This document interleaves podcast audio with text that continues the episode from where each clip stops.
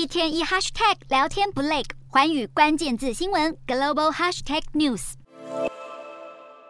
尽管日子苦哈哈，欧洲抵制俄罗斯天然气作为对俄罗斯挥之乌克兰的惩罚，似乎出现成效。俄罗斯天然气工业公司数据显示，去年俄罗斯天然气出口对欧盟成员国和中国等非独立国协国家，由二零二一年的一千八百五十一亿立方公尺大减为去年的一千零九亿立方公尺，不但几乎腰斩，更至少是二十一世纪以来的最低水准。尽管在国际能源价格狂飙之下，俄罗斯油气收入在二零二二年的前十个月竟然不减反增，大涨超过三分之一。而原本今年夏天还没过完，欧洲就在俄罗斯断气的预期中狂囤天然气，各国也纷纷提前。前向民众发出预告，天然气可能短缺，呼吁供体时间。然而，今年冬天相对温暖，再加上近期天然气和电力的供应双双稳定，如今欧洲不止陆上储气量依然充足，海上的液化天然气船也满载，更是停泊船位吃紧。供应过剩之下，使得欧洲天然气价格大幅下滑，比起高点时跌落近八成，重回乌俄战争爆发之前的水准。欧洲业者警告，尽管情况好转，但还不算完全度过危机。另一方面，乌俄战争之前，欧洲和俄罗斯在天然气的供需上相互依赖的程度已是前所未见。欧盟约有三分之一供应仰赖俄罗斯，二汽更有超过三分之二是出口欧盟，如今成了相互制裁的对象。尽管俄气对中国的出口有所增加，但无法完全取代欧洲市场的地位。而去年俄气生产更预计将萎缩两成。日前，克里姆林宫已经宣布部分放宽限制，允许不友好国家用外币来结算天然气欠款，不再限定只能支付卢布，更计划对欧盟恢复天然气管线的供应。不过，英国金融时报预测，俄罗斯天然气业在二零三零年前将难以重回乌俄。战争前水准，面临失落的十年。